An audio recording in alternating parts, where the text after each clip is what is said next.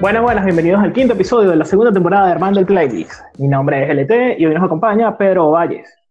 Buenas tardes. Eh, el día de hoy vamos a estar hablando acerca de un tema bastante raro, que es canciones creepy. Me imagino que ahorita hablaremos un poco de qué consideramos nosotros canciones creepy, pero eso es lo que tenemos el día de hoy. Muy bien, Juan Oncalves. ¿Qué tal muchachos? Buenas. Eh, sí, eh, tal cual como lo dice Pedro, esto va a ser una extensión del programa anterior, del programa que tuvimos anterior. Eh, recordemos que hace una semana estuvimos grabando canciones también medio raras, entonces algo, ah, esto va a ser la extensión. Bueno, este, este es mucho menos sexual que el anterior. Isabela, ¿cómo estás? Bienvenida. ¿Qué tal tú? Hola.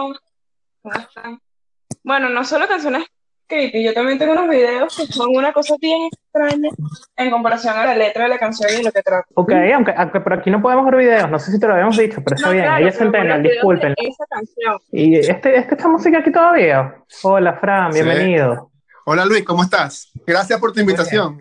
Bien, hoy vamos en el programa con canciones creepy, con canciones, esas canciones que las letras nos perturban y a veces no nos dejan dormir.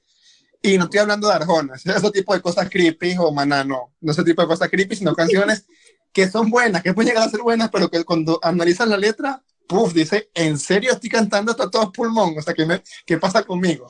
A ese tipo de canciones vamos el día de hoy. El día que suena Arjona en este programa, no grabamos más. Se acabó. Cancelado. Cancelado. Yo, de hecho, ya les dije, cuando grabamos Placeres Culposos, yo intenté buscar una de Arjona, pero todo era muy culposo, muy poco placentero. Entonces, bueno, cuéntenme más o menos qué incluyeron, ya, ya por ahí adelantaron algo, pero cuenten bien qué incluyeron en sus respectivos playlists. Bueno, yo en mi caso, de hecho, al igual que Isabela, tengo un par de videos que son, o sea, que más que la canción sea creepy, me parece que el video es creepy y por lo tanto asocio la canción con cosas creepy. También tengo canciones que son como extrañas y, y canciones que definitivamente la letra dice cosas que, que no debería ser y canciones que con el paso de los años han ten- tomado significados que si bien la canción no pareciera creepy, pues el, la posteridad las ha vuelto canciones creepy. Ok, ¿los demás? Yo conseguí un par de canciones que a mí siempre me han gustado y las he cantado así también a todo el mundo y pienso que son canciones que sí, románticas o súper alegres y cuando veo todo lo contrario. Otras que son más filosóficas, como Take Me to No, Church. todavía no diga, todavía no diga. Las invitadas siempre hacen eso. La otra niña que vino la otra vez también hizo lo mismo. ¿Y qué agregaste tú en el play? Bueno, yo pongo Diego Vargas de New York Banach. Ya va, Fran.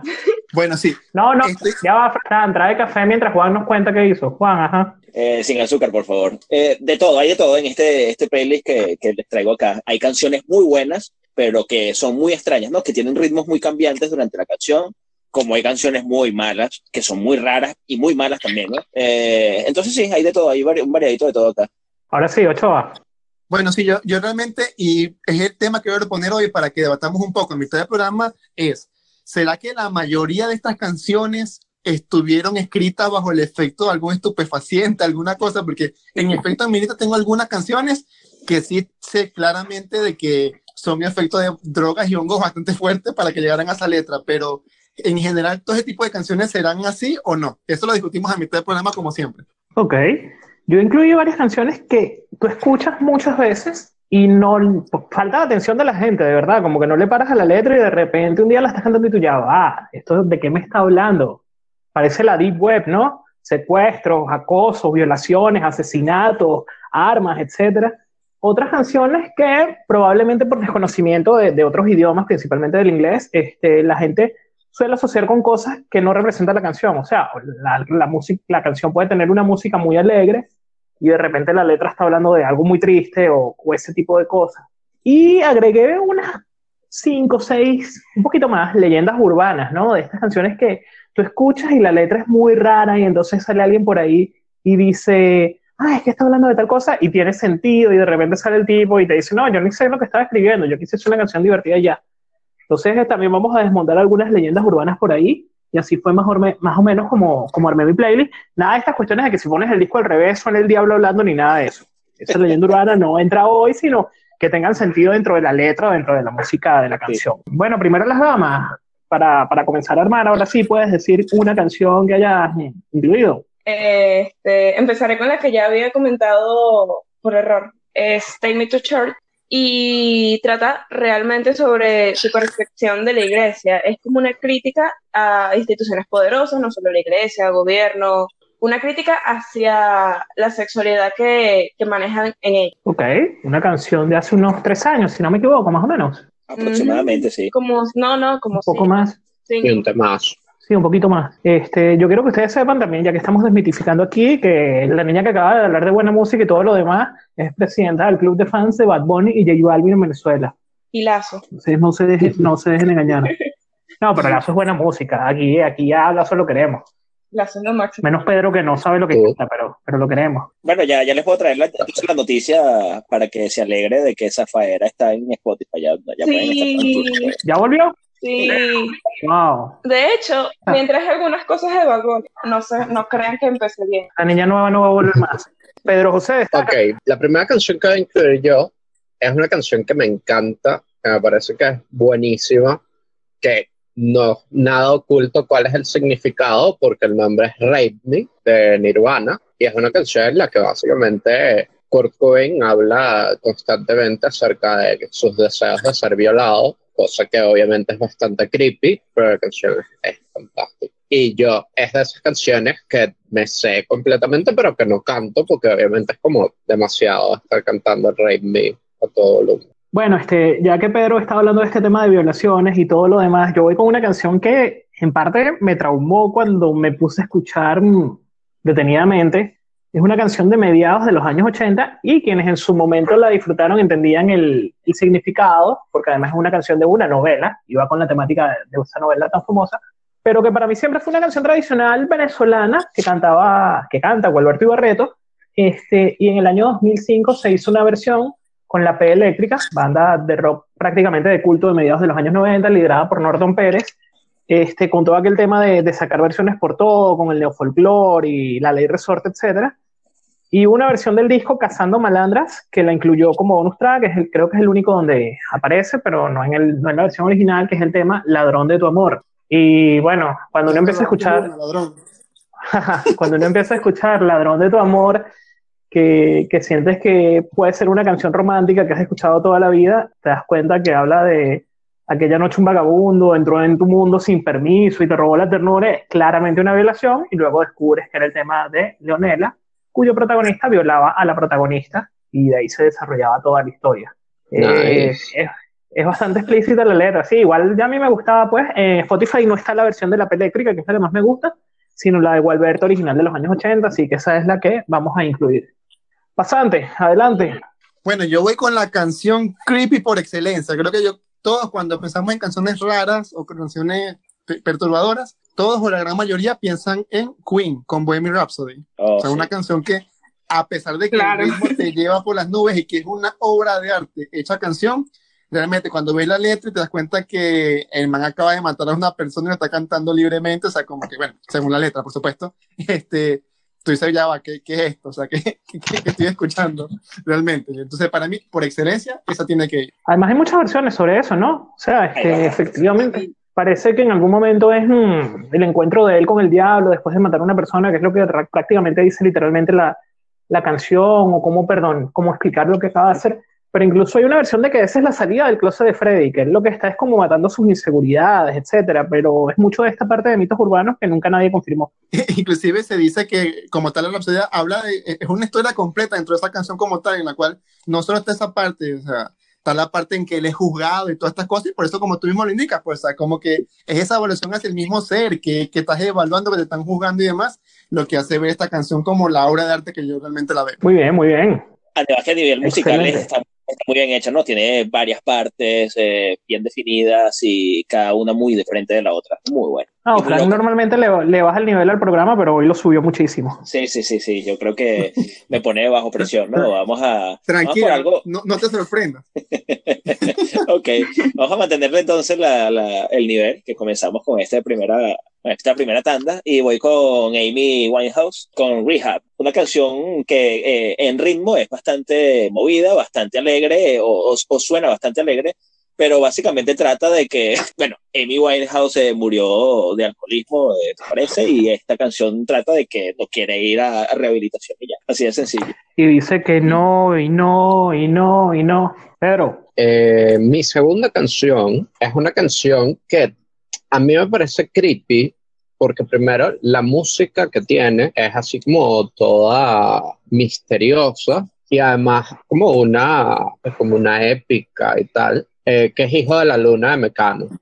O sea, yo probablemente la primera vez que escuché esta canción, no sé, tendría cuatro o cinco años y de verdad me pareció muy creepy, o sea, porque toda esta cosa de que la luna quiere ser madre y no la dejan y tal y qué sé yo, o sea, de verdad tiene como mucho bagaje la canción y, y por eso me pareció una canción creepy. Pues. Bienvenido Mecano, invitado permanente en este programa. Este, no estoy seguro, pero el estilo Hijo de la Luna probablemente sea más el de José María y lo haya escrito él y tenga que ver con la creación de mitologías, etcétera, ¿no? Una mitología española con, con la cultura gitana, etcétera. Plenamente, de hecho la leyenda, y bien me, la, bien me lo enseñó tu, tu hermana, Yami, que es la leyenda acerca de por qué la luna es menguante y es creciente. O sea, es la historia eh, mitológica en la que se basa eso, por lo cual ellos basaron esta canción en esa, en esa pequeña historia. Y lo que te digo, habría que revisar, pero probablemente sea más el estilo de José María que el de Ana o el de, o el de Nacho. Ya que estamos con Mecano,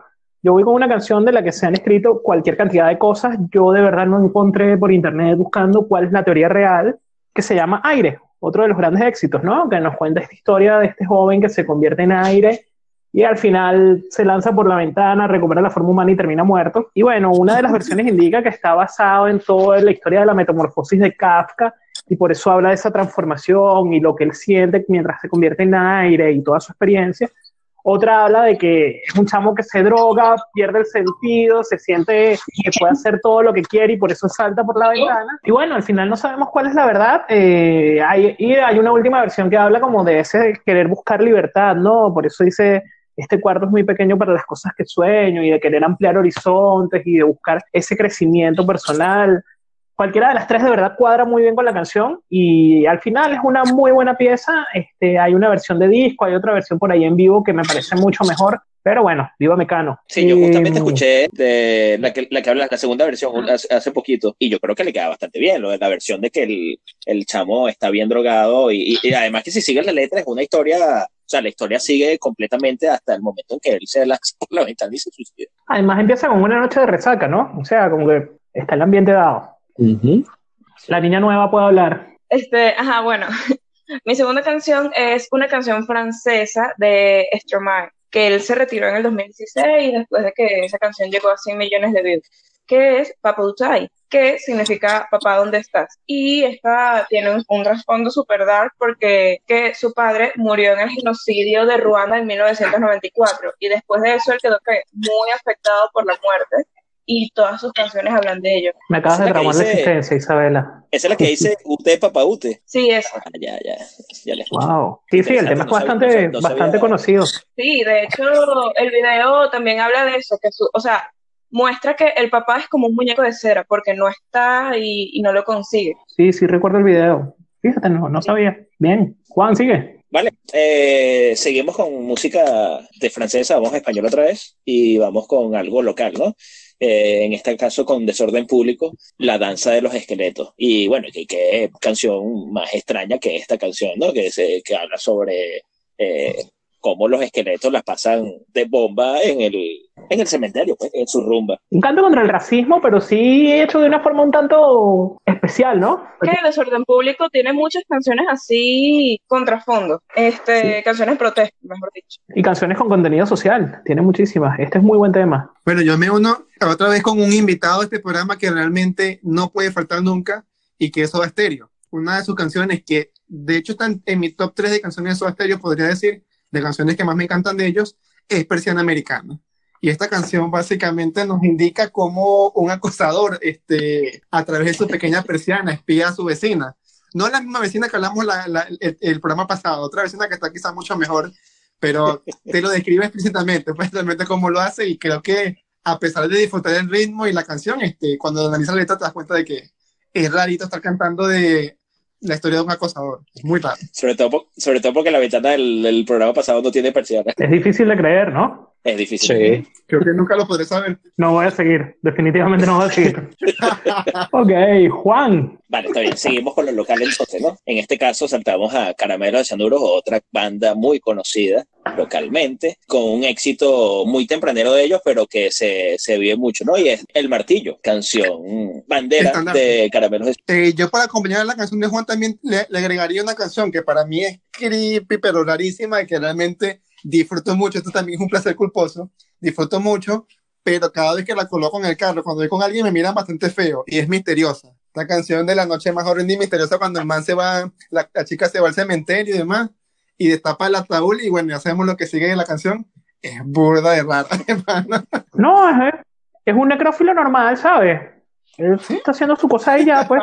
Ok, yo no voy, tengo ninguna canción de Caramelo realmente, así que me voy a ir por otro lado, pero me voy a ir hacia Kate Bush. Kate Bush fue una artista, digamos, bastante peculiar, ella era bastante peculiar en la forma en la que se expresaba, eh, el tipo de canciones que hacía, y hay una canción que es una de mis canciones favoritas que se llama Wuthering Heights, que de alguna forma trata de, de hacer una versión de, de esta novela de hace un par de siglos atrás, en la cual Katy está rogándole a Heathcliff que la deje entrar. Es una canción que es muy buena, es una de las canciones más difíciles eh, de cantar según los profesores vocales, etcétera. Pero más allá de eso, es una canción que es, que es bastante, bastante creepy cuando uno la escucha más allá de cualquier cosa. Gracias, Pedro, siempre subiéndole el nivel del programa. ¿Ustedes escuchan voz de fondo o no? Bueno, Isa, antes de que pon- antes de que aportes tu canción, te tengo una pregunta, ¿no? Dime. Estábamos hablando de Caramelos de Cianuro. Caramelos de Cianuro tiene una canción que se llama La Casa. La gente cree que es una canción de despecho, pero en verdad es una canción de como Acier sabía 10 años antes, entre esa y Verónica, que, que iba a venir una crisis, ¿no? La noche el día y tal. Y él desayuna con un cacho y con una fría. ¿Qué es un cacho y una fría, Isa? Un cachito de jamón y queso y una mal. Tenías razón de la darle. Ah, bueno, viste. si tienes algo más que contarnos sobre esa canción, puedes seguir.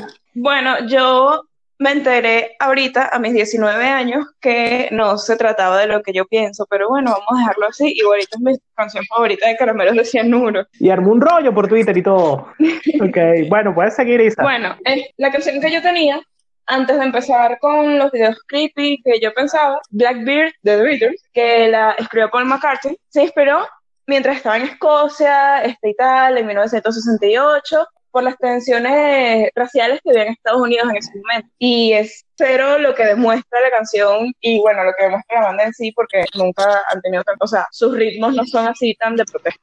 Bien, entrando en esta onda, ya que la nueva indica esto, pues, o sea, como que también algunas canciones van de la mano. Una canción a mí que me marcó históricamente por su ritmo, porque lo repetían mucho también en, en el canal de televisión donde yo veía bastante videos, y que el video era muy bueno, pero realmente re- reflejaba lo creepy de la canción, es canción de Eminem, Stan. Esta canción refleja demasiado lo que es ser así fanático en extremis de algo, y la letra con la canción iba a la par y es que era demasiado raro, pues este man de, de pan era demasiado, demasiado creepy en ese aspecto. Entonces, esta canción no puede faltar. Mi canción Pero- favorita de Eminem, incluida en Marshall Mathers LP, si no me equivoco. Ujú. Que creo que además también es el mejor disco de Eminem. Y bueno, un, un videazo eh, con Daido eh, de invitada en los coros. Y una historia súper interesante y súper bien desarrollada, de verdad. Es una joya de canción. Y, y canción con la que además hizo famoso a Daido. Canción con la que Sí. además hizo famoso a Daido, que tuvo unos cuantos éxitos durante esos años también. Ok, eh, la siguiente canción que voy a hacer es de Sheeran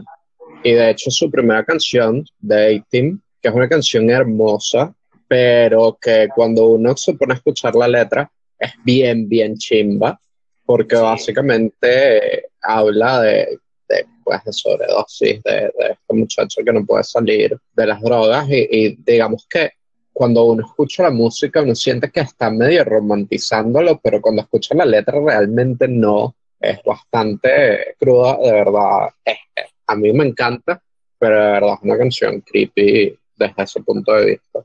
Yo, yo creo que es una crítica, ¿no? Eh, eh, habla sobre las oportunidades que no pudo tener una persona que quería tener oportunidades, pero lamentablemente creció en un ambiente en la que no se le brindaron nada, ¿no? Eh, Sí, eh, es básicamente esa es la canción, es, es lamentar que alguien haya perdido la oportunidad de vivir. ujú, Voy con una canción que tiene un ritmo bastante alegre, la canción es alegre, pero habla sobre una persona como que muy perfecta, entonces como que critican a esa persona tan perfecta que, que pareciera que por su perfección no tuviera emociones o, o no expresara emociones. Y hablo de una canción que se llama Goodbye Mr. A, eh, de The Hoosiers, de canción que lanzaron en el 2007. Esta canción además es reconocida porque se parece, o en el ritmo, parece mucho a Mr. Blue Sky, eh, una canción mucho más vieja, ¿no? De, y bien, bien, les traigo este tema por acá. Muy bien, yo voy con un double shot. Podríamos poner eh, Mr. Blue Sky, porque de Mr. Blue Sky también es una canción medio loca. Me parece válido. Bueno, yo voy con un double shot. Una época en la que la gente hacía estas presentaciones como para motivar, buena vibra, se puso de moda para Cuerpón y le ponían una canción de fondo y a veces la gente era muy poco asertiva al escoger la canción que ponía de fondo, ¿no? No le paraban a las letras de las canciones y te ponían, sí, y te ponían cualquier cosa que sonaba muy alegre hasta que tú no le prestabas atención a la letra o hasta que la entendías. Eh, yo creo que hoy en día la gente es un poco más cuidadosa. Eso, bueno, este, dos de esas canciones que usaban para motivar y para dar buena vibra eran, además dos canciones muy conocidas, eh, Pump Up Kicks de Foster the People, el año 2011, uno de los temas más sonados aquel año, que bueno, simplemente un niñito en una escuela le dice a sus compañeritos que corra más rápido que sus balas, así que sabemos perfectamente de lo que habla. Y otra de las canciones, con un título también bastante inspirador, que es Viva la Vida de Coldplay, que habla de aquel gobernante, uno presume que alguna especie de emperador o rey, que ha sido depuesto por una revolución y ve cómo se cae toda su vida y como su castillo no vale nada y prácticamente está esperando su condena a muerte bueno, hay que elegir un poquito las canciones si quieren inspirar a la gente, ¿no? No creo que sea muy inspirador escuchar de tiroteos en escuela ni nada de eso. Bueno, depende del gringo. Fran, ¿qué más canciones por ahí? Bien, entonces voy con una canción acordándome o recordando de que ustedes mencionaron Mecano, pero como no era mi turno, me tocó callarme una canción, pero realmente una canción de ellos que me parece la más creepy de todas y es no es serio este cementerio. ¿Quién en su sano juicio hace una canción acerca de un cementerio y de muertos que están bailando dentro de él? O sea, realmente, ¿qué pasaba con ellos? La siguiente canción que está en la banda sonora de Chicago, que es esta película o musical que se creó hace muchos, muchos años y que después lo convirtieron en una película que ganó el Oscar en, en el año 2003 a Mejor Película y hay una canción que se llama Cell Block Tango, que básicamente es estas mujeres que están en la cárcel, en las cuales ellas van cantando cómo asesinaron y por qué asesinaron a sus esposos o a sus cónyuges.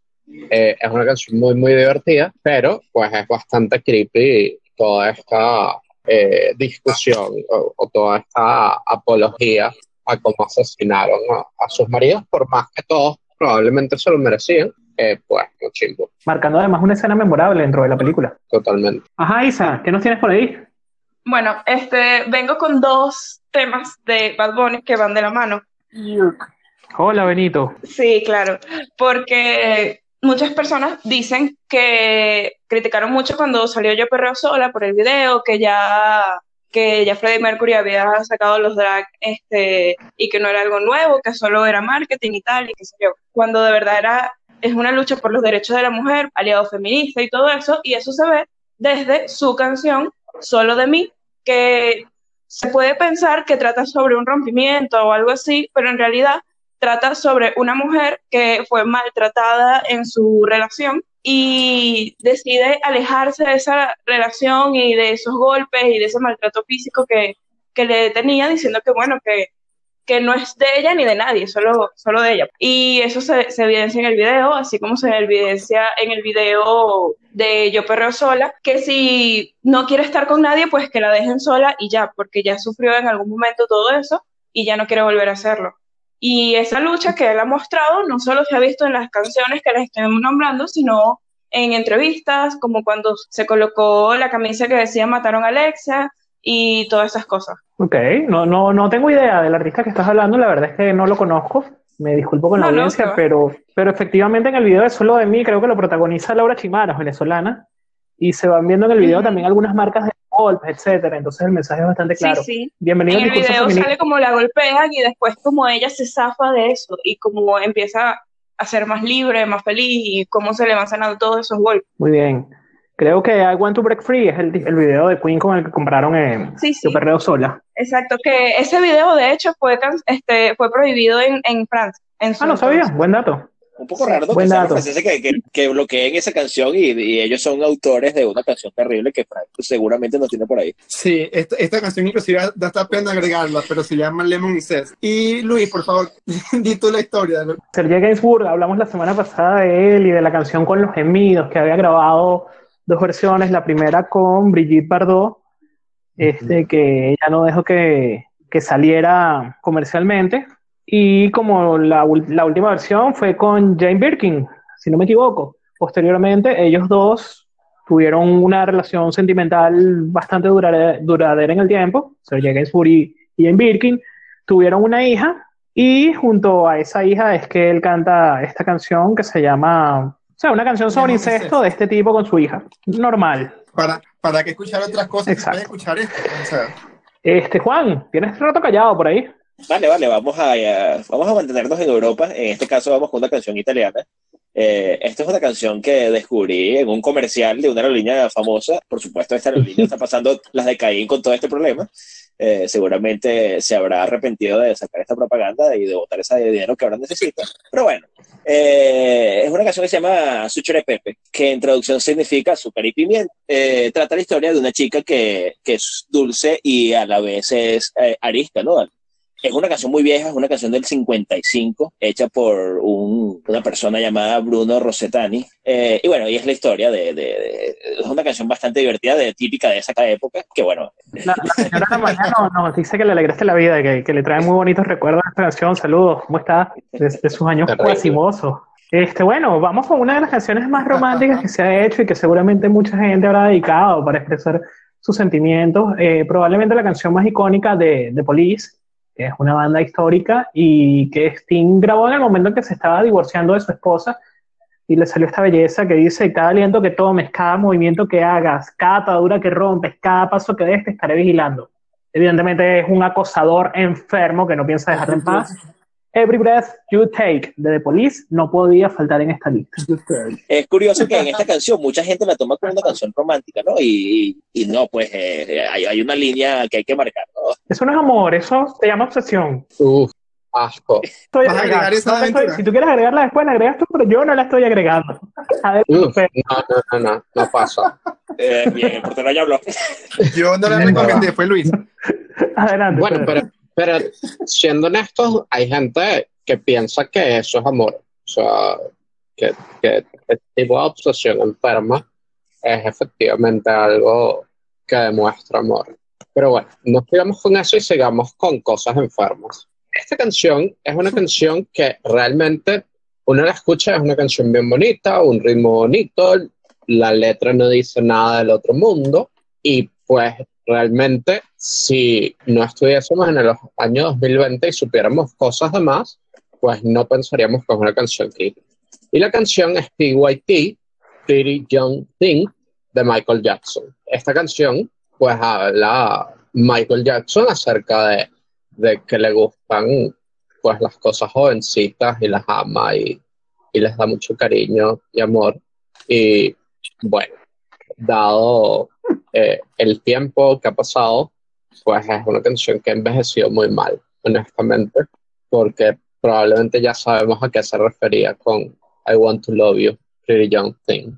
Este, ya que estamos hablando de Michael Jackson, no es mi turno, pero me lo voy a robar porque está el artista. Y bueno, es una canción que también hemos, probablemente la gente un poquito más vieja que nosotros haya bailado muchas veces y hemos cantado, y tiene un ritmo bastante pegajoso, con una calidad interpretativa excelente, como era la, la de Michael.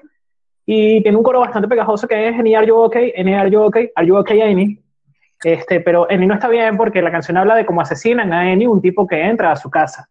Este clásico se llama Smooth Criminal, sin duda una de las mejores canciones de, de Michael, pero con una letra bastante fuerte. Bueno, esta canción es más que, más que creepy, es una, como una leyenda urbana, que, es- o sea, la canción es muy linda, a todo el mundo le gusta, todo el mundo la conoce, que es Cara Luna de Basilos, que la leyenda dice que, que se la dedicó a una exnovia que tuvo que, que murió en un viaje a la playa ahogada, y por eso, por eso la letra que sigue viendo su cara en la cara de la luna, escuchando su voz entre las olas, entre la espuma, y que aunque ella no escuche su canción, él, eh, le seguirá robando la inspiración. Pues. O sea, que es súper relativo. Sí, y el ritmo es súper alegre. como yo sé que Fran le va a bajar el nivel al programa, vamos con Juan antes de que tú le bajes el nivel al programa definitivamente. Eh, vamos con algo muy bueno, muy bueno. Esto, esta canción que se hizo es bastante, bastante buena y se llama American Pie, Don McLean. Esta canción, que además dura como 12 minutos, una cosa así, y que hay una versión también que hizo Madonna, que es muy buena también, eh, mucho más soft, pero habla, de verdad dice muchas cosas, muchas cosas que tú dices, pero ¿de qué carrizo está hablando este, este tipo? Y al parecer es como la historia del rock a través de, estos últimos oh, eh, décadas, ¿no? Eh, digamos, empezando de los 50, 60, 70, y él, él como cada, diciendo en la canción cómo va decayendo el género. De hecho, hace no mucho salió el, la, la, escritura de él en papel y lápiz eh, de cuando hizo la canción y las explicaciones y lo que quería decir en cada cosa, y lo publicó, pues eso está publicado ahorita. Pero bueno, es bastante interesante esta canción y súper loco. De hecho, lo más triste de esa canción es que dentro de, de esa historia del rock, el hecho principal que narra la canción y no la tenía en mi lista, pero qué bueno que la nombraste, es lo que se conoce como el día que la música murió, un accidente aéreo el día 3 de febrero de 1959, donde murieron tres estrellas nacientes del rock que comenzaba a imponerse en ese momento, que fueron Buddy Holly, Richie Valens y The Big Booper Richardson. Richie Valens, eh, cantante de La Bamba y prácticamente el primer rockstar latino, si es que cabe el término de rockstar, muy, muy joven, este, no recuerdo la edad, pero probablemente unos 19 años, pudiera revisar mm, ese dato por aquí. Este, y por eso también en algún momento habla como que el día que fallecieron el padre, el hijo y el Espíritu Santo, hablando de Holly precisamente, probablemente el hijo sea Valens, no sé. Y es un acontecimiento bien fuerte y bien, bien triste. La, la vida de Valens, también una película del año 88, probablemente que se llama La Bamba, la narran y, y bueno, vemos todo lo que sucede durante su carrera y cómo surge, etcétera. Ricardo Valenzuela era el nombre de Valen, sí. Excelente, buen dato, no lo sabía. Bueno, sí, ahora vamos con lo que todos estaban esperando. Vamos con el momento en el cual vamos a este pequeño debate, porque las canciones que me quedan, creo que todas tienen una ligera influencia de algún estupefaciente. Entonces, quiero ver realmente qué opinan ustedes, porque por lo menos yo tengo varios de los Beatles, pero por eh, uno de los ejemplos principales de ello es The Yellow Submarine. Esta canción realmente Lucy in the Sky in Diamond también y Helter Skelter también son canciones que creo que eh, los estupefacientes afectaban muchísimo a lo que eran estas letras y terminan siendo unas letras rarísimas que inclusive muchas personas de culto dicen que tienen contenidos que van más allá, que no son tan explícitos, que tienen mensajes ocultos, pero me Yo no escuché el disco al revés, no mentira. Eh, de verdad que toda la historia de los Beatles es tan extraña, tan bizarra, tan desde lo que pueden decir las canciones, que efectivamente tienen canciones que son sencillas, como Yesterday, por ejemplo, que la gente incluso puede llegar a decir que son aburridas, y luego tienen canciones, por lo menos yo tengo también una canción creepy incluida aquí, que es Eleanor Rigby, que es tan extraña, y, y no sé, no sé si eran las drogas o que, o que ellos todos son tan extraños, porque todavía, bueno, los dos que en vivo Ringo y, Paul McCartney, supuestamente eh, son, son, bien extraños y, y, toda la cosa que hay alrededor de ellos y cómo mataron a John Lennon y, y, todo el poco yo con o sea, la verdad es que todo, todo alrededor de los Beatles es tan raro. Yo creo que también era una época donde la droga se sí. bastante en, en, ese ambiente, ¿no? Eh, bueno, no, es que hoy en día no sea el, eh, el caso, ¿no? Pero, pero sí, sí se nota. Y con una canción, por ejemplo, Lucy I with Diamonds, básicamente ahí están hablando de que se están cayendo a, las cuestiones que se llaman los diamonds, eh, los, diamantes, las cosas estas. Isa, ¿algo que aportar al debate? Este, bueno, sí, justo con Yesterday, que ese tema se dice, todo el mundo piensa que es una declaración de amor o una, una canción de despecho, qué sé yo, pero realmente Paul McCartney en una entrevista reveló que ese tema se lo había dedicado a su madre y a la nostalgia que sentía por no tenerlo. Yo voy a referirme a, dos canciones de las que nombró Fran. Lucy the Sky with Diamonds, este, infaltable aquí, además porque las siglas, las siglas son LSD, entonces hay toda, no solamente que estaban drogados cuando le escribieron, sino que además eh, la canción habla sobre drogas, efectivamente. Sin embargo, eh, no recuerdo cuál de ellos de verdad, no sé si fue, bueno, no recuerdo quién fue, dijo que no, que la canción estaba basada en que su hijo dibujó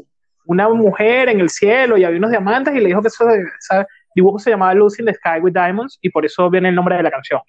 Entonces ellos mismos desmintieron que tuvieran nada que ver con drogas. Y bueno, sabemos que los niños dibujan locuras. Y sabemos también que la gente que se droga lo acepta de una, sí, de una. Dicen, ah, sí, sí, es verdad.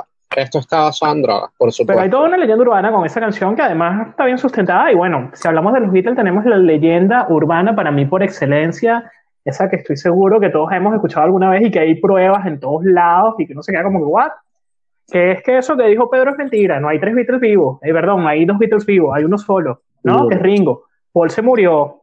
Y el Yellow Submarine este, es un ataúd donde enterraron a Paul y esa es otra señal que ellos nos están dando y por eso el mar es verde, porque es la grama y todo aquello. Entonces es una canción rara porque ahí nos están dando otra prueba de que Paul efectivamente está muerto y está enterrado. Este, por supuesto, es una leyenda urbana que yo no creo, pero esas cosas también se dicen alrededor de esa canción.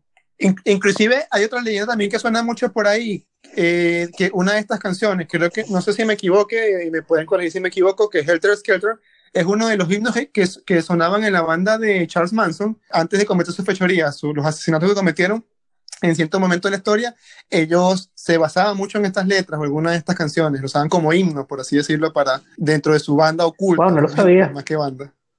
eran peligrosos esa gente, casi mataron a Leonardo DiCaprio. Menos mal que tenían lanzallamas. No spoiler, no spoiler, Pedro, da eso, no spoiler. Yo creo que para los Beatles vamos a necesitar un programa completo y eso lo habíamos hablado anteriormente. Eh, sin duda, sin duda. Hay varios artistas que merecen un programa completo y los Beatles sin duda son uno de esos artistas. Y Bad Bunny, son, Bad Bunny es otro. Bad Bunny es otro. Dígalo, Isa. Claro. Realmente Bad Bunny es de admirar, Bad Bunny. Un man que ni siquiera puede hablar y hace buena lírica, es de admirar. Yo voy con un double shot con dos canciones que no sé si deberían estar en esta lista o no, pero que forman parte de esa mitología urbana y que probablemente todo lo que se ha dicho alrededor de ellas les dé el mérito suficiente para estar en esta lista. La primera es Despacito, no mentira, Hoy no, hoy no voy con Despacito. En otros programas que no la nombro, por eso tenía que nombrarla hoy. Este son dos canciones en español. Despacito, está bastante bien esta lista. Y una vez un video donde había unas olas, y entonces pues, te ponías el video de las olas y escuchabas una voz, ¡ay bendito! ¡ay bendito! Se queda despacito en esta lista. Bien, por fin, cuando yo no quiero entrar.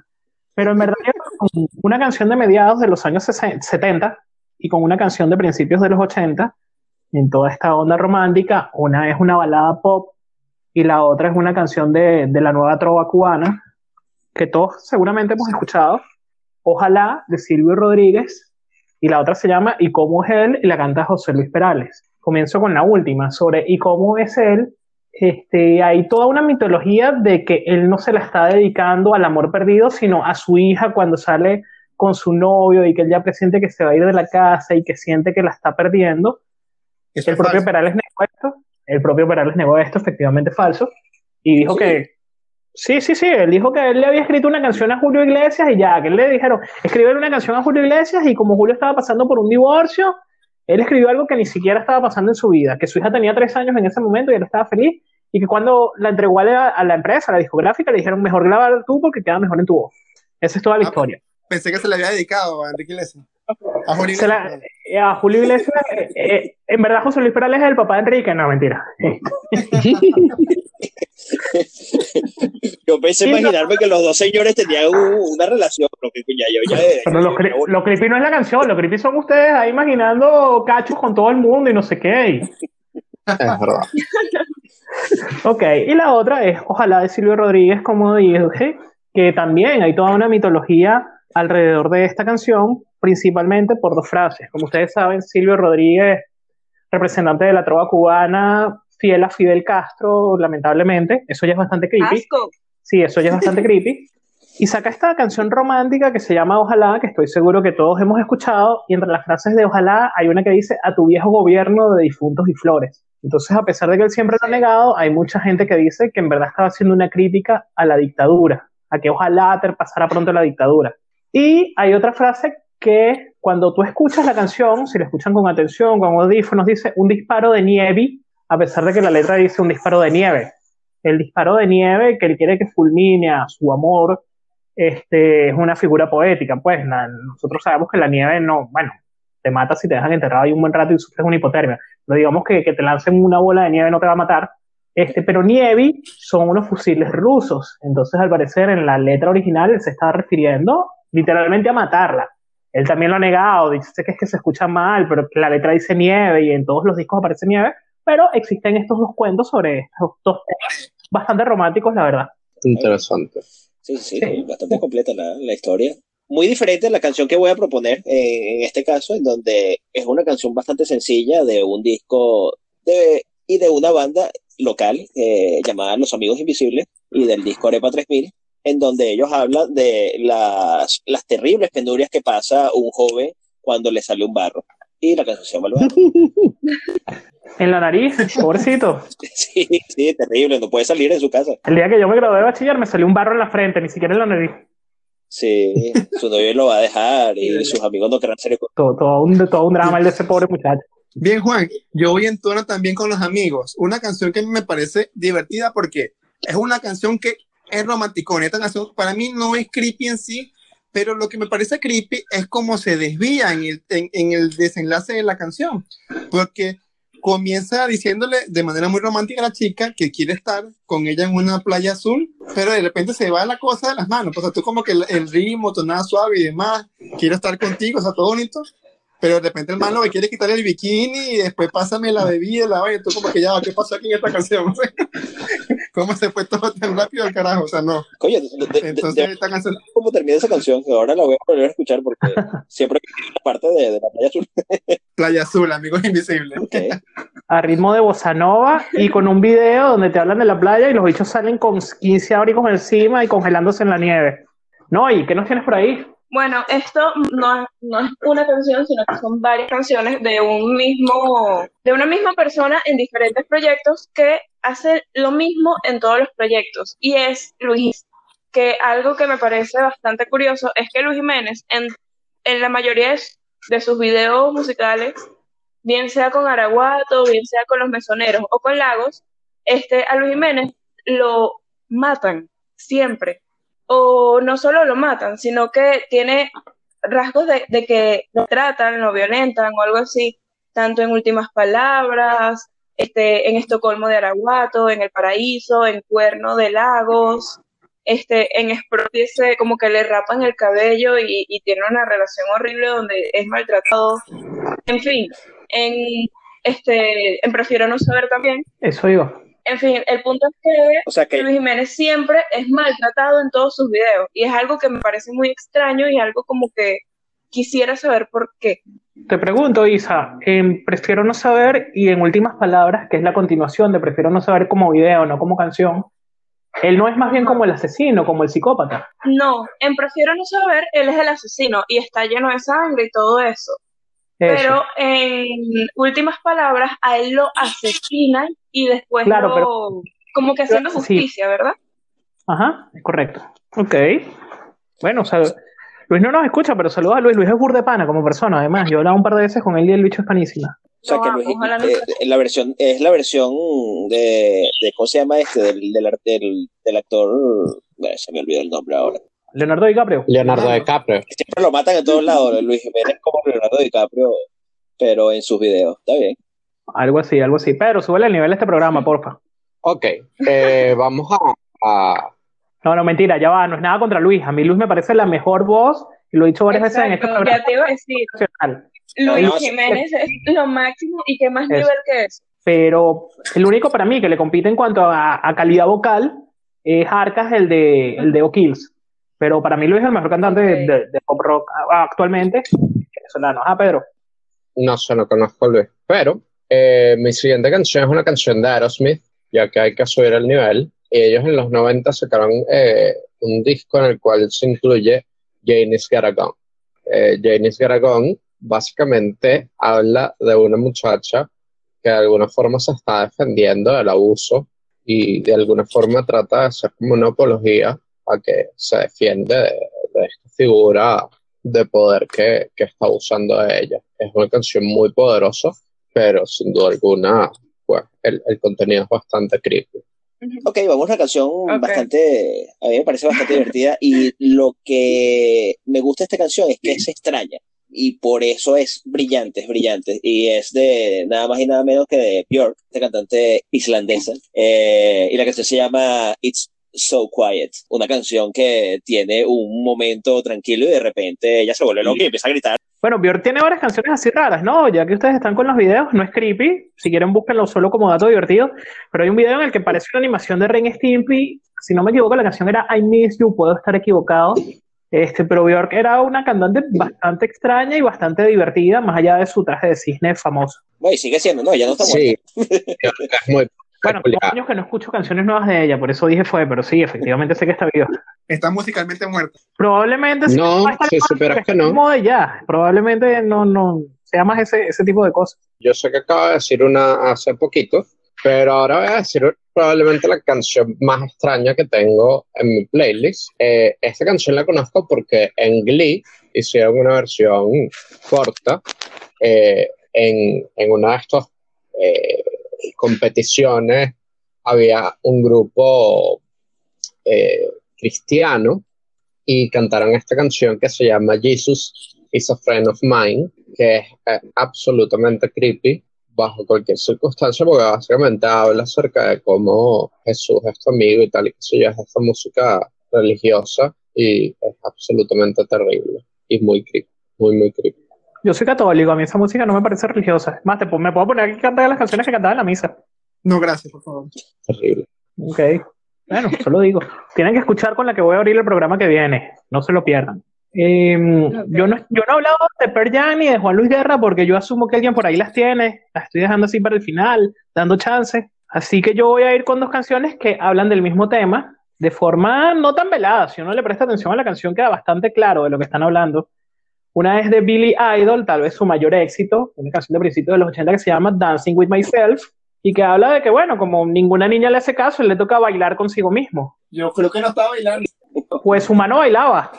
Y la otra, volviendo a Caramelos de Cianuro, esa que habla de ese maldito verano que me tiene dolidas las manos en mi cama sudando por ti. Tapen los ojos a esa niña, por favor. Ah, claro, pero es que esa es obvia. Por eso, esa es bastante obvia, pero este, Sí. mucha gente, te, te apuesto que mucha gente, ¿qué? No puede ser, no me había dado cuenta. Yo con el cachito. Sí, hay gente que cree que cuando habla de una fría es una malta y no una cerveza, pues.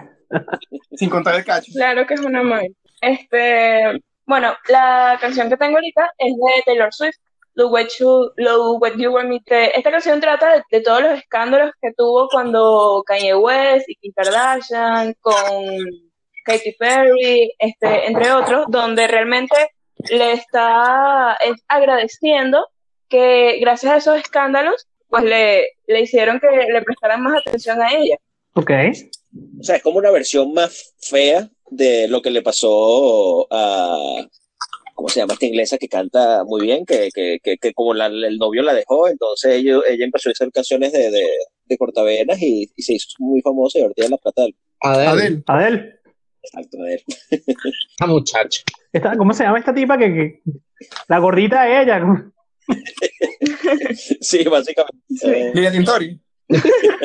¿Sabes que yo tengo un pro- yo tengo un problema con, creo que fue el Look What You Made Me Do, estoy tratando de revisar y no la consigo, que hay algo de esa canción que a mí no me gusta, de, de esa canción de, de Taylor que tú acabas de nombrar, que Ajá. es que fue la canción que desplomó, pues que destronó a Despacito del primer lugar, después de 16 semanas, algo Se lo así. merecía.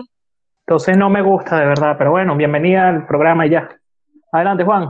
Vamos con algo, y, y aquí me va a disculpar porque va a bajar bastante el nivel, pero esto es una canción que es divertida y es muy mala. Y habla sobre la, la- las aventuras que tiene el orine de un borracho a través de todo el planeta, ¿no? Eh, desde el momento en que baja de la poseta hasta que llega a los mares y cumple todo el ciclo del agua y se vuelve y la canción se llama Mi Y abuela. y juega con las merluzas que tú te comes. Sí, sí, sí, sí, es terrible. Y te baña, y baña a los niños del colegio. Es terrible, la canción es súper loca. Eh, este grupo se llama Los, los Toreros Muertos. La canción se llama Mi Agüita María. banda española de rock de fin de los años 80. Creo que Molotov después versionó esta, pero efectivamente la versión de Los Toreros Muertos es insuperable, este, famosos por otras canciones también como Yo no me llamo Javier, que era una negación de paternidad, etcétera, etcétera. Pero sí, clasicazo del rock este, en español. Cheo la puso antier, Cheo Pardo, que siempre hace unas fiesticas los, los viernes. Como yo sé que Fran va a bajar el nivel burda, yo lo voy a bajar antes que él y así él va a quedar bien. Una canción que seguramente todos nosotros ba bailamos a principios de, de, este siglo. Yo no, porque yo nací en septiembre del 2000, pero los, los otros, los otros, los otros sí la bailamos que se llamaba Mayonesa, ¿no? Mayonesa. Este, ¿Qué te pasa? Qué fuerte. Y bueno, hablaba de que una muchacha llegaba a la pista de baile y ella, ella lo bate como haciendo mayonesa y como todo lo que había tomado se le subió a la cabeza y bueno, yo creo que todos sabemos cuál es la mayonesa. Ok, adelante, Fran. Fran, lúcete, puedes, puedes lanzar triple shot, lo que quieras. No, no me quedan tantas, tranquilo. Ok. Una canción que realmente me disfrutaba demasiado en mi adolescencia es Baby Girl de Aqua. Era una canción con un video divertido y, y con un buen ritmo, pero después que de grande que me pongo a escuchar la letra, es extraña, pues. O sea, que es esa broma de viste, me desviste, me, o sea, que, que, esto- que estuve cantando toda mi infancia, por Dios. Por eso crecimos así, por canciones como esa.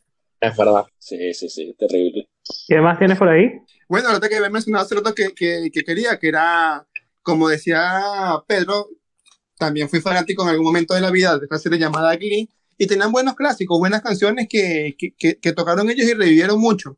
Una de ellas eh, la cantaba el protagonista, el profesor de la clase, que él la quería cantar creo que para un- una boda, algo así, y no, no tiene sentido alguno, pero bueno, que era de Stone Song de Cisco. Esta canción es tremenda, muy, muy buena, pero realmente también es bastante, pero bastante extraña. Y las otras sí me las guardo para el final, porque si no, que me voy del programa, no me voy a ir, Luis, no me voy a ir.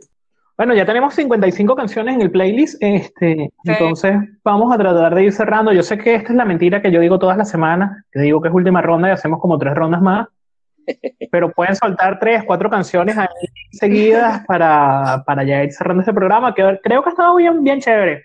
¿Quién quiere empezar?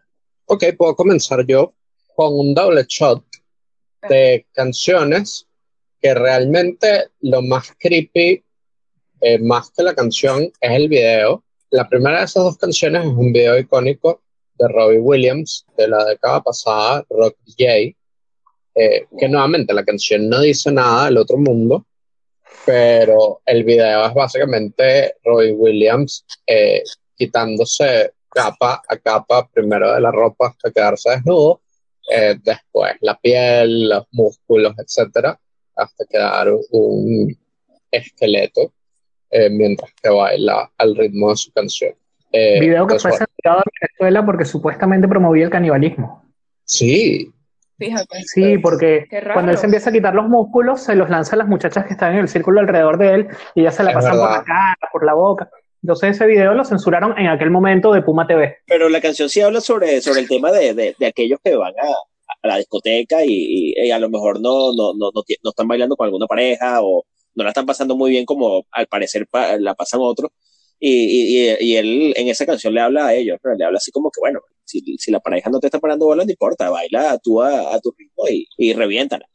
Y la otra es una canción de Miley Cyrus eh, que se llama Breaking Ball. Que Ah, nuevamente, la, la- bueno. yo no creo que la canción sea particularmente creepy, pero el video y toda esa época de Miley en general fue bastante Sí. creepy y, y creo que vale la pena incluirla. Sí, yo no sé cuál es la necesidad de, de andar desnuda me, me- meneándose en, un- en una bola de Wow. Sonaste como la señora Ana María ahí, que siempre nos dice ese tipo de cosas. Como la señora Ana María. Ajá, ¿quién sigue? Con esta ronda de lanzar dos, tres, ya casi para cerrar. Voy con otra banda local, ¿no? Vieja, que se llama Medioevo. Y de Medioevo no hay canciones buenas, ¿no? Eh, voy con un doble shot de ellos dos. de una que se llama Mapupé se hace pupú. O la trataron de decirlo en francés de Mapupé se fait pupú. Y la cifrina, la, la muy conocida cifrina, de la cifrina que. Medioevo es una banda de corte humorístico. En verdad, ellos lo que hacían era burlarse de, de la sociedad. Y ahí cantaba Carlos Moreán, que ya lo tuvimos en el rock de los 60 con los Darts. Después él terminó Medioevo. Saludos a Laura, que todavía vive en Cabrimares. Pero ella. pero ella dice que no es una cifrina, ¿no? Ahora sí, Noy. Ok, este, que dijo el profesor Pedro es que no solo Breaking Bad, sino Brangers completo, el disco es muy creepy, todo completo. Desde Adore Pero You, no vamos a incluir todo el No, no, claro, pero acotando eso. Bueno, la canción que yo tengo es este, es como una crítica a todos esos paparazzi que no dejan vivir a los famosos, pues. Eh, Famous de Kanye West, que su video fue súper loco, pues, porque duró cuatro minutos más que la canción. Es decir, el video dura diez minutos y al final, gracias a, y sale y nombra a todos los famosos que salen desnudos en ese video por ser famoso. Bueno, Fran, sigo yo, sigas tú, te dejo decidir, te dejo tomar decisiones hoy, ¿qué tal? Bueno, voy yo entonces, abuso de mi poder. voy con una canción, una hermosa canción de amor, porque, porque siempre el amor va primero, ¿verdad? Siempre el amor gobernando, el amor como prioridad. Esta canción llamada Lola, de The Kings, es una canción de amor muy, muy hermosa de un hombre que va a un bar y, y se pasa de tragos y se enamora. Los mismos escritores dijeron que es una canción plenamente de amor con el único detalle que se enamora. A ver, yo voy aquí con una canción que a lo mejor al nombrarla no les va a sonar, pero que por lo menos los que sean de mi edad o un poco menor escucharon un millón de veces una de las canciones más sonadas por el año 97, 98 a nivel mundial y en Venezuela en específico sonó muchísimo, que se llama Semi Charmed Life de Here I Blind. Este, es la única canción que recuerdo de esta banda. Y bueno, en verdad, el segundo tramo de la, de la canción es bastante, la segunda estrofa, segundo tramo no, disculpen, la segunda estrofa de la canción es bastante explícita sobre que habla de drogas y metanfetaminas y etcétera, y cristales y todo aquello, a pesar de que unos años después el cantante dijo que no, que simplemente la canción hablaba sobre el camino a la fama y cómo era la industria musical en aquel momento. Este, pero es una canción que a lo mejor recordamos más por el tu, tu, tu, tu, tu, tu, tu pero que tiene este tema bastante fuerte. Y bueno, yo me voy a ir bien atrás, bien atrás, esta me la mandó Ana María, este José Luis Rodríguez, hablando de las canciones que, que pierden vigencia en el tiempo, ¿no? La canción más famosa de José Luis tal vez se llama El Pavo Real. Y el propio José Luis hace un par de años sacó una nueva versión censurando parte de la canción. Yo no sé por qué, no, en 2020 no gusta esa parte que dice eh, un negro con una negra es como noche sin luna y por eso todo negro con rubia se ha de casar. Ah, bueno. Habló la negra. Me, me sentí No, es burda de chimba. pues. Es burda de chimba, de verdad. Vale, voy con tres clásicos del rock. Eh, clásicos, clásicos, ¿no? Eh, pero que son unas canciones súper raras también.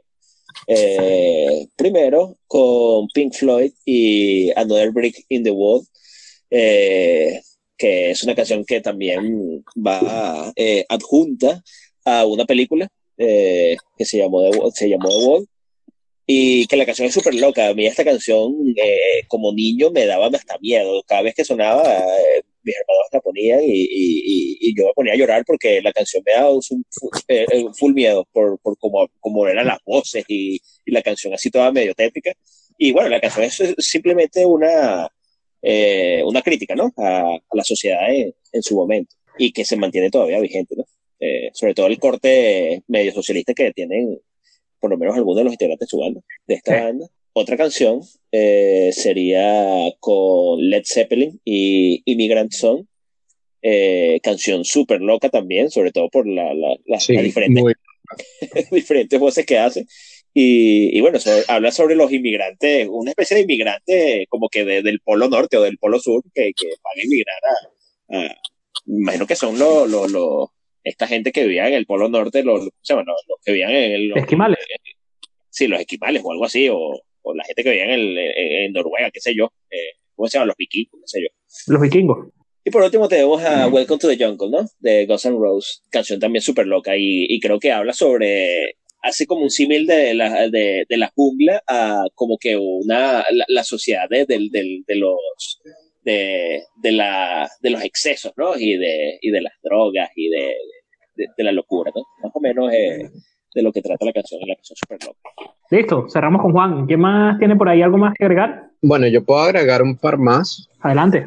Eh, una canción, la- una de las primeras es de Nine Inch Nails, eh, que se llama Hand That Fits, eh, y que habla de, de como de esta relación de, de, de dominación, por así decirlo, y, y, y habla como de, de si, si tú te vas a atrever a, a realmente a rebelarte en contra de, de- de la mano que te, que te da de comer. Es una canción realmente eh, fuerte Sí, súper cuando uno la escucha Es, es oscura. Súper oscura, sí, sí, súper Eh. oscura. Bueno, como todo. ¿Cómo pasa todo con- hace Tiny Chanel también.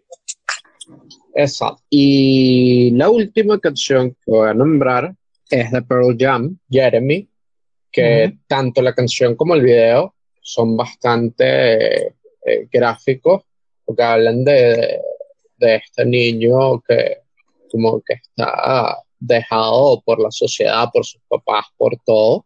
Y es una canción bastante sentida, es una canción que a mí me parece una genialidad, pero que es bastante fuerte desde ese punto de vista. Ok. Eh, creo que otra canción eh, creepy de, de- y, y es una crítica a la sociedad y a cómo nos estamos autodestruyendo es To The Evolution, ¿no? De, de, de Pearl Jam. Yo quiero, antes de la ronda final o antes de, de mi cierre, bueno, ya esta es la ronda final, pero voy a, voy a robarme un turno. Voy a hablar dos veces.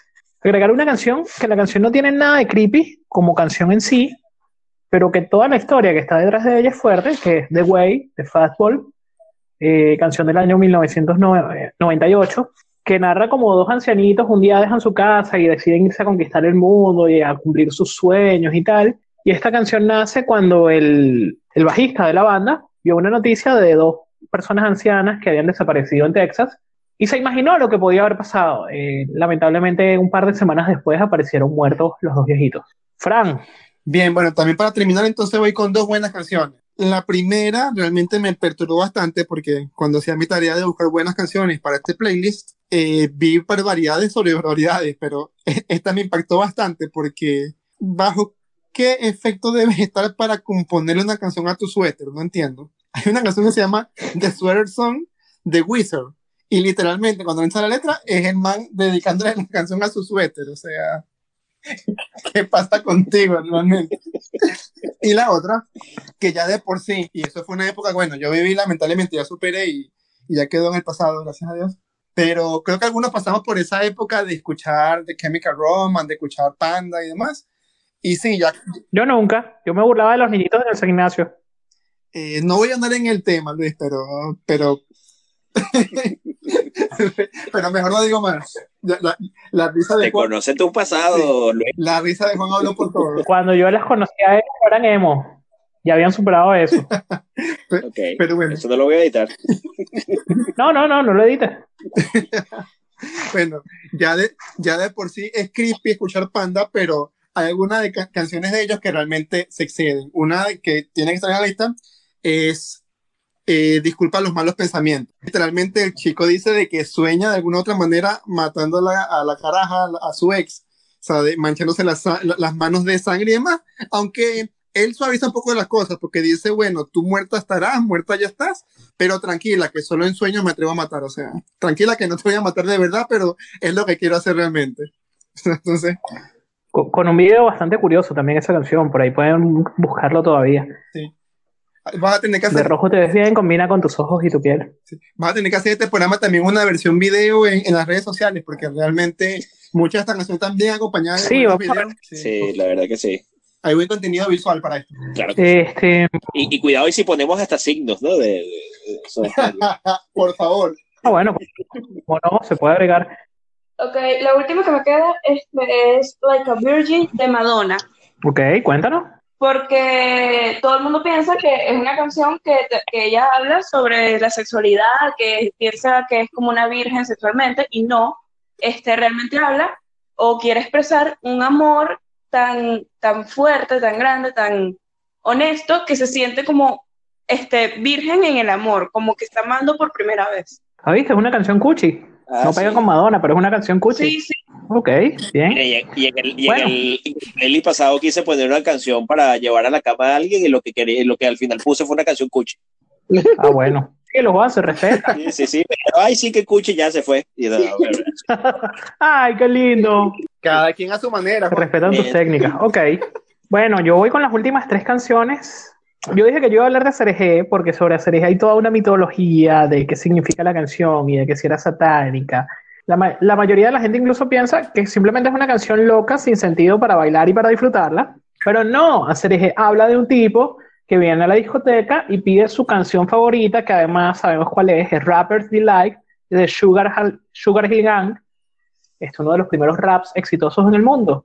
No tiene nada de creepy ni nada de malo y el tipo viene un poquito, ¿cómo podríamos decir? Viene con algunas sustancias en el cuerpo y por eso dice que tiene restos de contrabando y todo lo demás y es un tipo súper conocido dentro del bar. Eso no tiene de creepy, pero desmontamos mitos urbanos del satanismo y contamos cuál es la verdad de la canción. Otra, sí, este, Marta tiene un marcapasos de hombre G, que mucha gente dice que habla de un posible aborto y que por eso mírale qué ojitos tiene y no sé qué, y todo lo demás, el embarazo no deseado, toda la historia. Y una vez le preguntaron a David Summers, cantante de hombre G, y él dijo, no, es una canción sin sentido que nos pareció divertido hacer y la grabamos. Y es súper loca, por supuesto. Es muy, muy loca, ¿sabes? El marcapasos juega con los niños, les arranca el corazón y se los come con tomate. O sea, la canción sí es creepy. Qué feo. Aunque no tiene significado creepy. Y lo peor es que el ritmo Y es bueno. todo divertido, ¿no? Es súper cool, es súper chévere, como todo lo de hombre G. Qué Sí, simpático. exacto.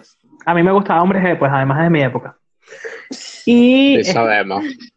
Quien lo escuchó piensa que tengo 50 años por lo menos. No, estaba chamo, pero sí es de mi época. Te, te va a empezar a Bueno, mensajear este- y te mandate, ¿cómo es? Cartas por, por, por vía, vía postal. La señora, ¿cómo es que se llama? Mari Carmen. Ana María, Ana María. No, señora, yo puedo ser su bisnieto.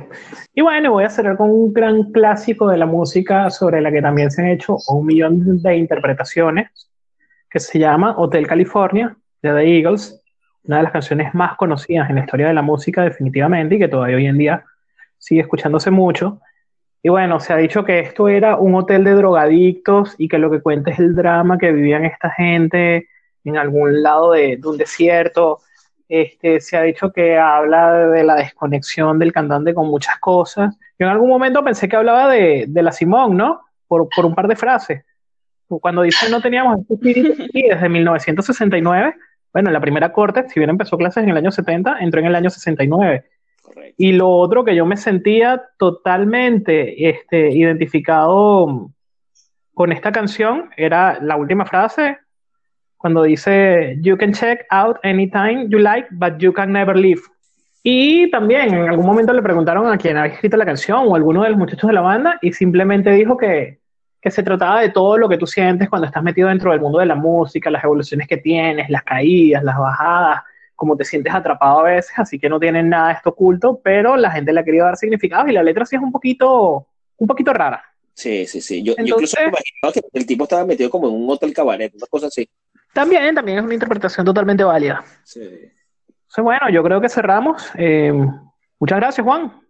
Bueno, eh, una vez más, Luis, gracias, gracias por todo, por, por un programa más. Eh, la verdad es que tenía unas expectativas bastante bajas con este playlist y, y hemos creado un playlist de mucha calidad. Yo pensaba que íbamos a colocar canciones aquí de eh, muy malas y no, mira, de verdad que salgamos un, un buen playlist acá. Eh, estoy contento por ello y bueno, que lo disfruten. Pedro José. Sí, de verdad, teníamos un trabajo que no necesariamente era trivial y a pesar de eso logramos hacer un playlist eh, bastante decente. Eh, gracias por, por, por la invitación, como siempre, Luis. Y bueno, la semana que viene eh, veremos qué pasa. Fran, cuéntanos que viene la semana que viene. Bien, me agradó el, el playlist del día de hoy porque fue bastante variado. Yo creo que también el aporte de, de Isabela fue muy bueno, ya que abrió un poco más nuestro, nuestro espectro musical, un poco agregando ese tipo de cosas que ella escucha, no sé, pero bueno, pero por lo menos es más amplio el espectro musical, que es lo importante y bueno, creo que inclusive se podría, la podría seguir invitando porque hi- hizo un buen trabajo, pero cuidado con mi silla, ni se te ocurre sentarte en mi silla. Es mi puesto. Tú no tienes Y silla, bueno, Fran, tú no tienes silla. La venga, cabera, tienen la- por qué saberlo. la gente- Ok. Bueno, y nada, preparándonos para la semana que viene, porque gracias a que reventaron las redes con el programa del rock venezolano de los 60, venimos con la Ujú. nueva, con el, venimos con el nuevo, que es rock venezolano de los 70, haciendo- dándole continuidad a lo que fue un, un programa de lo más exitoso. Entonces, bueno, preparados para la semana que viene. Bueno, este. gracias por, primero que todo, gracias por participar y espero que te haya gustado la experiencia. Claro, claro, yo agradezco mucho la invitación, de verdad me gustó bastante grabar con ustedes y me agrada el playlist que podemos armar, ya que rompe este, muchas brechas generacionales. Hay música de todo tipo y quedó muy bueno. De verdad, gracias por participar. Eso ahora quería decir que los playlists anteriores eran de música boom Es probable, pero bueno, nosotros tenemos nuestros años. Sí, siento que nos dijeron. Sabes entre líneas, Pedro. Siento que nos dijeron viejo Sí. de muy, tú sabes, muy, Lo- muy educada. Lo dije bonito. Sí. Ustedes siempre me dicen viejo a mí, así que se lo merecen. Bueno, gracias a la audiencia, porque- gracias a ustedes cuatro por participar. Este, nos vemos la semana que viene, cambio y fuera.